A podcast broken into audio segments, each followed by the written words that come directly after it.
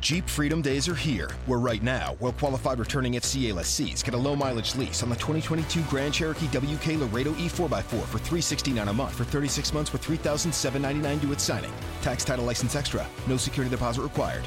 Call 1 888 925 Jeep for details. Requires dealer contribution at least through Chrysler Capital. Lessee is responsible for termination fees. Current lease must end by 7323. Extra charge for miles over 30,000. Residency restrictions apply. Take delivery by 7522.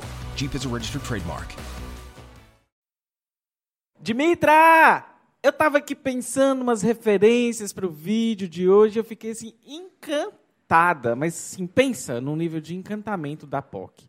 Eu tava olhando aqui a estética de Maria Antonieta e eu tô assim, ah, ai meu Deus. Gente, é tão lindo, é para drag, então é perfeito. Ai meu Deus, POC, deixa eu só te contar um negócio. Realeza é uma coisa muito linda, mas você sabe com o que, que combina?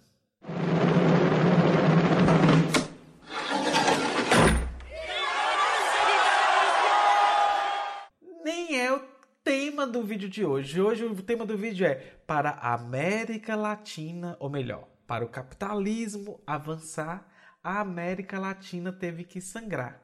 Ai, gente, ó, vaza, vaza, vaza, roda a vinheta que a gente vai gravar um trem porreta hoje. Doutora Drag!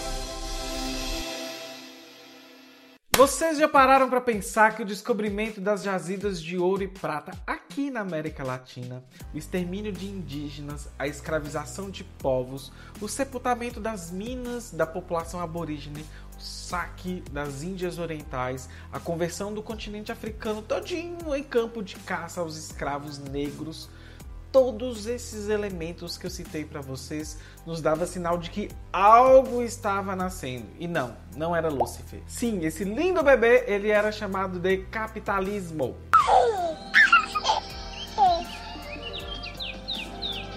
Marx vai chamar isso de acumulação originária. Hoje, inclusive, a indicação de livro para vocês vai ser do Galeano com As Veias Abertas da América Latina. Só para vocês entenderem, Garnier, ele é um economista francês. Na época, ele disse que a nossa maior herança colonial, que vai explicar nosso atraso, é a falta de capitais. Mas vejam só o erro dessa fala. Se a gente parar para pensar, os dados históricos demonstram que a gente que nós, nós produzimos uma enorme riqueza no passado. Só que as nossas riquezas elas foram se acumulando na mão de poucos e no sistema colonialista nosso ele era um sistema que era chamado de domínio. Esse processo predatório, ele usou e abusou da grande mão de obra gratuita e escrava. Aliado a isso, tínhamos a demanda dos europeus por produtos americanos, latino-americanos, e isso foi fazendo com que os capitais fossem acumulados. Mas bem, os capitais foram sendo acumulados, mas na mão de poucos. E pior ainda, se o capitalismo estava lá na sua fase, que era chamada a fase primitiva, Aqui as coisas, quando eu falo aqui, aqui na América, as coisas não funcionavam como na Europa, pois o dinheiro aqui não era usado para ser é, investido no desenvolvimento, por exemplo, industrial das colônias, e sim era para construir palacetes, palácios, templos. Vejam só, por exemplo, Minas Gerais, como que é, nós temos enormes igrejas cheias de ouro. Aqui também o dinheiro era gasto e esbanjado com joias, roupas, móveis, manutenção da criadagem, festança, só não tiveram um resultado, inclusive, similar ao de Maria Antonieta.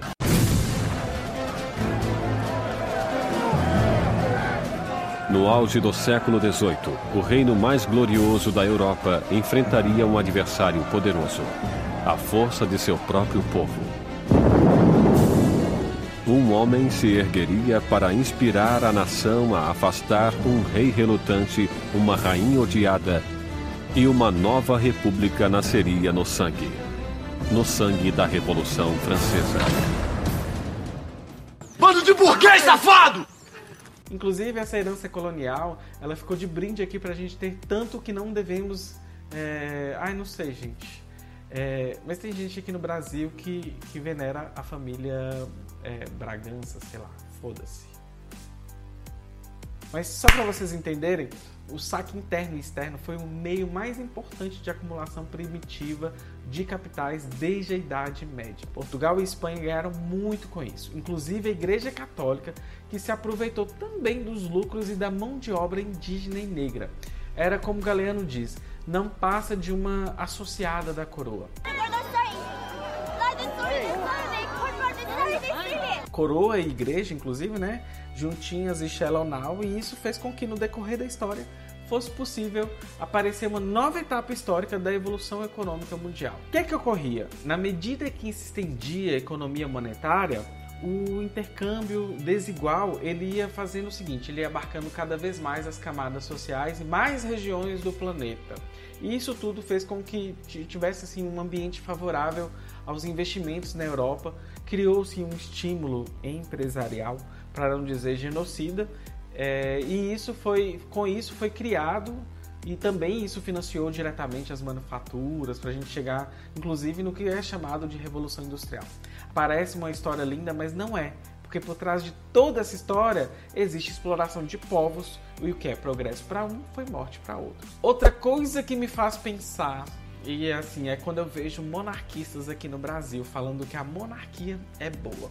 E aí esquecem todo o processo anterior que os países do norte global tiveram em relação a nós. Se a gente perceber, ao mesmo tempo, essa concentração internacional de riqueza, ela beneficiou a Europa, mas impediu que a gente, né, nós, as regiões exploradas como a América Latina, a África, pudéssemos participar é, desse processo evolutivo. Então a gente sofreu uma dupla tragédia, pois a gente não foi só é, vítima desse processo de concentração internacional, como também fomos posteriormente obrigados a compensar o atraso industrial, tentando realizar essa acumulação originária no mundo que já estava inundado de produtos já de uma indústria madura. É, e essa indústria é a indústria ocidental. E quando a gente fala de Ocidente, eu não estou falando da gente nem de África, se é que vocês me entendem. Então, a nossa tristeza enquanto colônia é que fomos descobertos e colonizados dentro do processo de expansão do capital comercial. A Europa estava se estendendo para alcançar o mundo inteiro e a gente sabe que Espanha e Portugal foram os principais responsáveis pelo mercantilismo. Mas olha só, nem Portugal e nem Espanha foram beneficiados com isso. O que, que acontece? Apesar do ouro e prata virem lá de suas colônias, em Espanha e Portugal, a nobreza bem, era atrasada. Então elas esbanjavam, elas esbanjavam a sua fortuna como se estivesse lá na, na, Idade Média. Enquanto a nobreza estava presa nessa época, outros lugares da Europa aproveitavam já do capitalismo moderno. E como que isso funcionava? Se a gente parar para pensar, a Europa ela precisava de ouro e prata. Os meios de pagamentos eles se multiplicavam sem cessar e era necessário alimentar os movimentos do capitalismo. Então, Lembra que eu falei daquele caráter do capitalismo que ele sempre vai se expandir, se expandir, se expandir, se expandir? É aí que entra a figura dos burgueses, porque eles não só se apoderavam das cidades, ou apoderaram na verdade, como eles fundaram aquela instituição que todo mundo, na verdade, quando a gente tem época de manifestações, falam que não pode quebrar. E bem, eu estou falando dos bancos. Acabou que os burgueses vendiam as mercadorias e fundavam os bancos, conquistavam novos mercados e já a economia ali colonial, toda focada no ouro, no pra, na prata, na, no açúcar também, ficou mais focada em ser uma sociedade abastecedora do que consumidora. E aí as necessidades do mercado europeu que vai, iam ditando o ritmo das economias é, das colônias, no caso. Então, só para vocês entenderem, as, as, colônias exportavam quatro vezes mais em termos de produtos, é, em termos financeiros de produtos, do que importavam, mas elas importavam ouro e prata. Então, ao longo desse processo, dessa etapa de fornecer materiais, até a época do, da etapa de fornecer alimentos, cada região ali das colônias foi se identificando com o que produzia e com o que a Europa esperava dela. Com isso surgiu a divisão internacional do trabalho, junto com o capitalismo. Então Galeano ele diz que esse processo é como se fosse a distribuições entre a função, é, as funções, na verdade, entre o cavaleiro e o cavalo. E bem, nem precisamos responder quem é o cavalo nessa história. Outra coisa é que além do não desenvolvimento das colônias, gente, nós tivemos pessoas que aproveitavam da exploração das terras, né, da mão de obra indígena, da mão de obra negra, mão de obra barata e escrava. E bem, estamos falando da Santa Igreja Católica, que todo mundo gosta de pagar pau quando o Papa fala algo legal. É complicado, mas é essa a, a, nossa história. Então, para a América, ou para o capitalismo avançar, a América Latina teve que sangrar. Se você gostou desse vídeo, apoie o nosso canal. Nós somos um spin-off do podcast HQ da Vida. E se você quiser apoiar o nosso projeto, é padrim.com.br barra HQ da Vida ou apoia.se barra HQ da Vida. É isso, um beijo e tchau, tchau. Half-Death.